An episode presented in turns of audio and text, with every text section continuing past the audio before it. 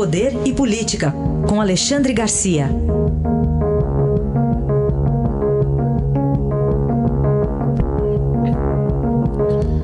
Alexandre, bom dia. Bom dia, Raíssa. Bom dia, Carolina.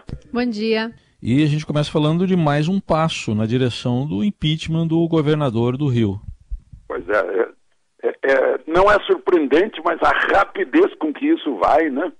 Passou pela comissão especial, assim, unânime, agora unânime de novo no plenário, e, e vai para esse tribunal previsto pela Constituição Estadual, de cinco desembargadores e cinco, cinco deputados, já vai com cinco, com, com cinco gols contra, né? com cinco votos contra, que são os deputados que, se forem coerentes, continuarão votando pra, pelo impedimento de Witzel.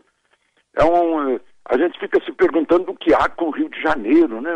O sujeito veio lá de uma carreira de juiz federal, né? é, é, entrou novo na política, mas veio com as velhas é, ideias e a velha cultura do Rio de Janeiro, né? demonstrada pelos governadores anteriores, né? alguns dos quais estão presos, outros estão com tornozeleira, outros estão com prisão domiciliar. É uma coisa incrível o Rio de Janeiro.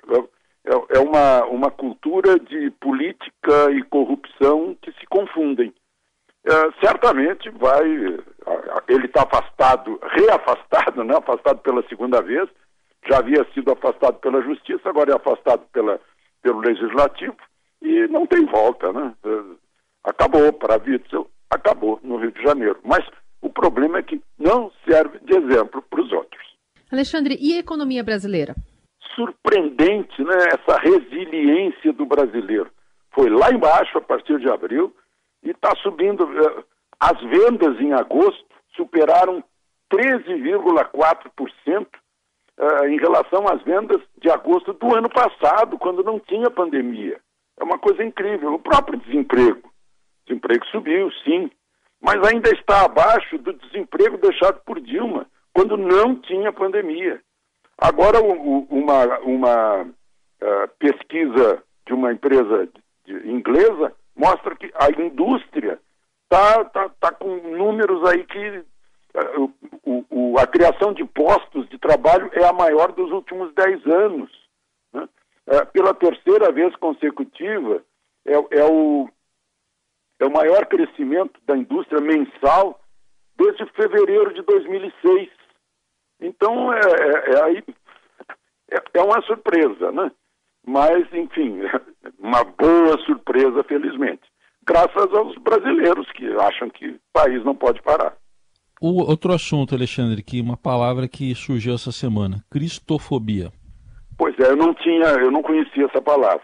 Né? Fiquei surpreso quando vi no, no discurso do presidente, né? aquela frase: faço um apelo a toda a comunidade internacional pela liberdade religiosa e pelo combate à cristofobia.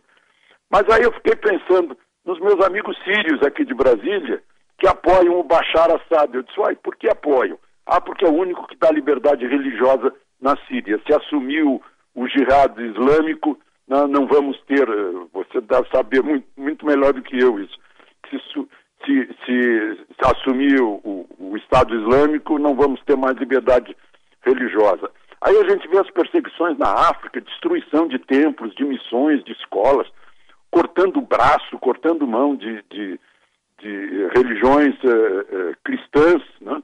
O, há um relatório aqui mostrando que foram 9.488 ataques no ano passado a escolas eh, de missionários, né, a, a igrejas, a templos, de todas as, as, as, as uh, religiões cristãs, né, os católicos, os ortodoxos, os batistas, os protestantes, os evangélicos, os pentecostais. A gente viu no Chile, tocaram fogo em igrejas em Santiago, né? Sim, existe a islamofobia no Reino Unido, na França, na Alemanha.